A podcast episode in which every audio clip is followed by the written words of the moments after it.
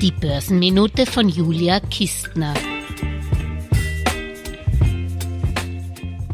Sehr tragisch. In dieser Wintersaison gab es in Österreich bereits 18 Lawinentote. Davon waren 17 Opfer männlich, meldet der österreichische Alpenverein. Das läge nicht daran, dass weniger Frauen auf Touren sind, sondern am unterschiedlichen Risikoverhalten. Frauen entscheiden defensiver, nehmen Warnungen ernst, unterlegen weniger leicht der Illusion der Kontrolle. Erinnert das nicht sehr stark an das Kapitalmarktverhalten?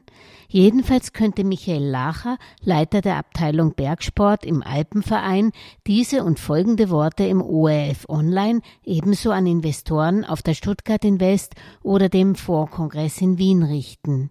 Es sind etwa starke Emotionen wie Euphorie oder der Erwartungs- und Erfolgsdruck innerhalb einer Gruppe, die Menschen zu einem gesteigerten Risikoverhalten verleihen. Auch gefährliche Routine und die Verlockung der seltenen Gelegenheit würden eine Rolle spielen. Wie wahr, wie wahr.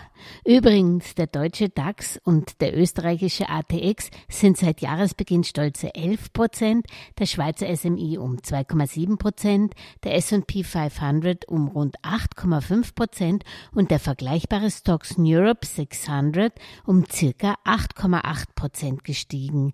Guten Risikoappetit. Alles Gesagte ist nur die persönliche Meinung von Julia Kistner und daher keine Anlageempfehlung und keine Rechts- und Steuerberatung. Für Verluste, die aufgrund von getroffenen Aussagen entstehen, übernimmt die Autorin Julia Kistner keine Haftung.